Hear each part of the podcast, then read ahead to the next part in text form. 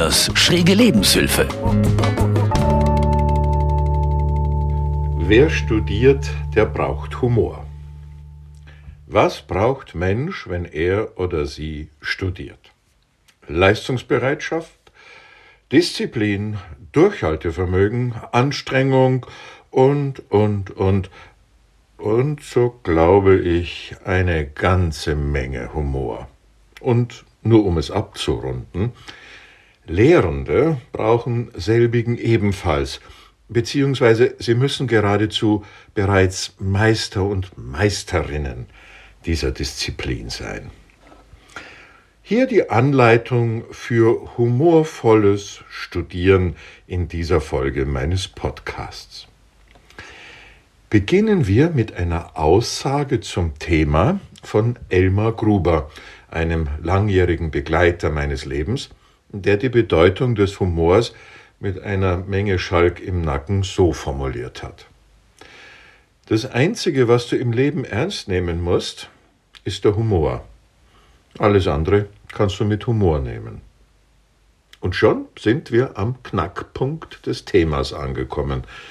Denn offenbar ist es von entscheidender Bedeutung, was ich in meinem Leben ernst und wichtig nehme. Und die fast revolutionäre Aussage lautet, es sollte der Humor sein. Ohne nun zu wissen, was denn nun genau Humor überhaupt ist, lässt sich die Frage, was denn im Leben gerne oft und sehr ausgiebig ernst genommen wird, äh, schon einmal vorab etwas beantworten. Das Ich, ich bin das Einzige und der Einzige und die Einzige, was im Leben ernst und wichtig zu nehmen ist. Meine Einmaligkeit, meine Bedeutung, meine Klugheit, mein Wissen, mein Können, meine Gutheit, mein Erfolg, mein Auto, meine Yacht, mein Haus, mein Konto und natürlich meine Wahrheiten, wie die Welt so ist. Also eine ganze Menge Ego. In der extremen Ausprägung wird dann mit diesem aufgeblasenen Ego-Ich durch und über die Welt und die Menschen getrampelt, als ob es außer einem selbst nichts und niemanden anderes mehr gäbe. Man nennt das, so glaube ich, Trumpismus. Und wenn dann dieses einmalige Ich gekränkt wird, also wenn da irgendjemand den einmaligen, unglaublichen, einzigartigen, vollkommenen, wahren und guten Menschen in Frage stellt und meint, er wäre gar nicht so gut, so einzigartig und so weiter, hier dürfen Sie dann Ihre eigenen Beobachtungen von Menschen einsetzen.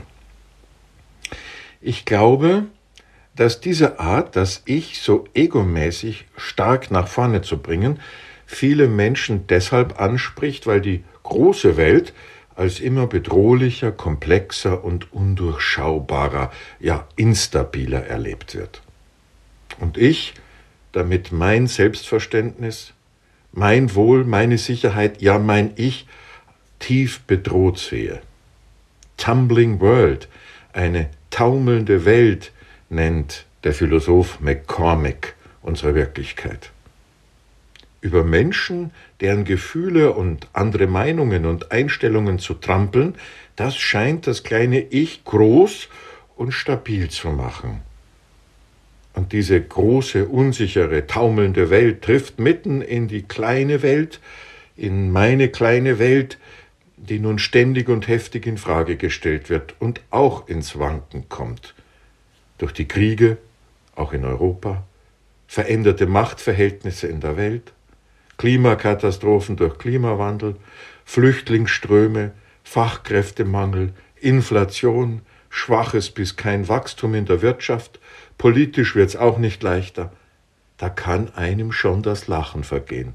Ja, wo bleibt denn da der Humor, den Mensch als einziges ernst nehmen soll?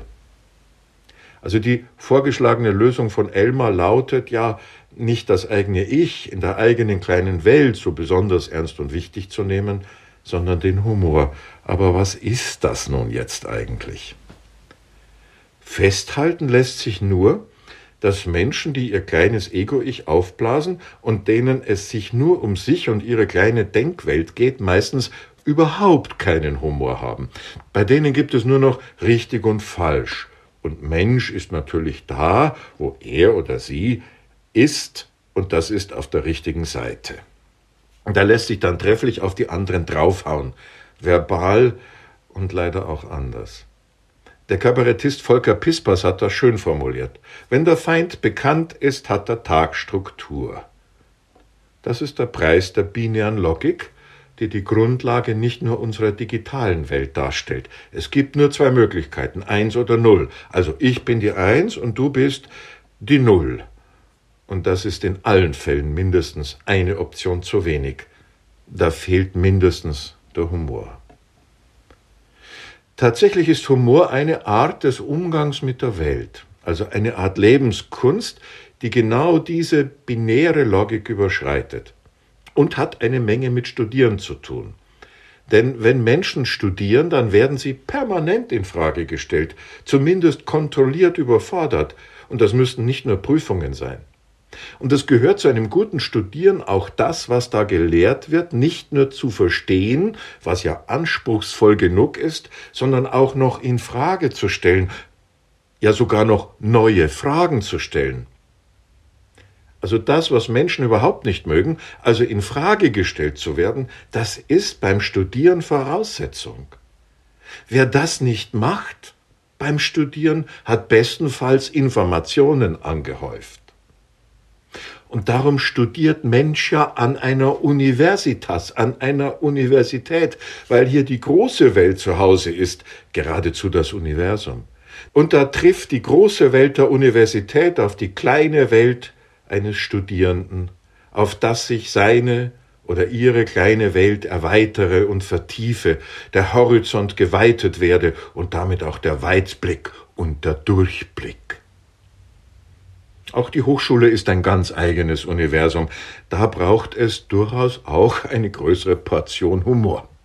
Humor ist so gesagt eine mögliche Reaktion auf das in Frage gestellt werden und auch der Umgang mit Grenzen und Beschränktheiten der eigenen und der anderen. Um es mal ganz existenziell zu sagen, wir Menschen werden heftigst in Frage gestellt, denn wir sind begrenzt, vergänglich, endlich und irgendwann werden wir einmal nicht mehr sein. Und da hilft eigentlich nur Humor. Die Vorsilbe hum in Humor bedeutet getränkt von Feuchtigkeit. Humor ist also etwas Saftiges. Okay, es gibt auch trockenen Humor, aber das ist nochmal was anderes. Also etwas mit Feuchtigkeit durchtränktes. Nun gibt es noch ein Wort, in dem diese Vorsilbe hum vorkommt. Der Humus. Humus ist nun auch mit Feuchtigkeit getränkt, aber etwas Eigenes, nämlich Erde. Humus besteht eigentlich aus etwas Gewesenem, also eigentlich etwas Verwestes. Wer einen Kompost zu Hause hat, weiß das. Da kommt alles Vergangene, alles Vergängliche hinein. Ja, und irgendwann werde auch ich mit meinem kleinen und großen Ich vergangen sein, denn auch ich bin vergänglich, wie schon bemerkt. Und aus dem Vergangenen und Gewesenen, also dem Verwesten, wird nach einiger Transformation etwas Neues, nämlich Humus, also feuchte, fruchtbare und nährstoffreiche Erde, auf der nun wieder etwas Neues und Schönes wachsen kann. Und der Humor ist sozusagen der Humus, die Grundlage, dass etwas Neues entstehen kann, wenn ich denn mein kleines Ich wenigstens ein wenig loslasse, ja annehmen kann, dass ich ziemlich unvollkommen bin, außerordentlich begrenzt bis beschränkt, ja auch ein richtiger Arsch sein kann, also gar nicht so gut bin, wie ich denke. Und annehme, dass ich ganz unvollkommen bin, ganz angewiesen bin auf andere Menschen, die es mit mir aushalten, obwohl ich so bin, wie ich bin. Also ein endlicher Mensch zu sein und mir damit die Erlaubnis zu geben, endlich Mensch zu sein. Oder anders gesagt, wer sich bewusst ist, dass er oder sie eine ganze Menge Mist in seinem oder ihrem Leben macht, der hat gute Chancen, dass aus diesem Mist mit Hilfe des Humors guter Humus wird.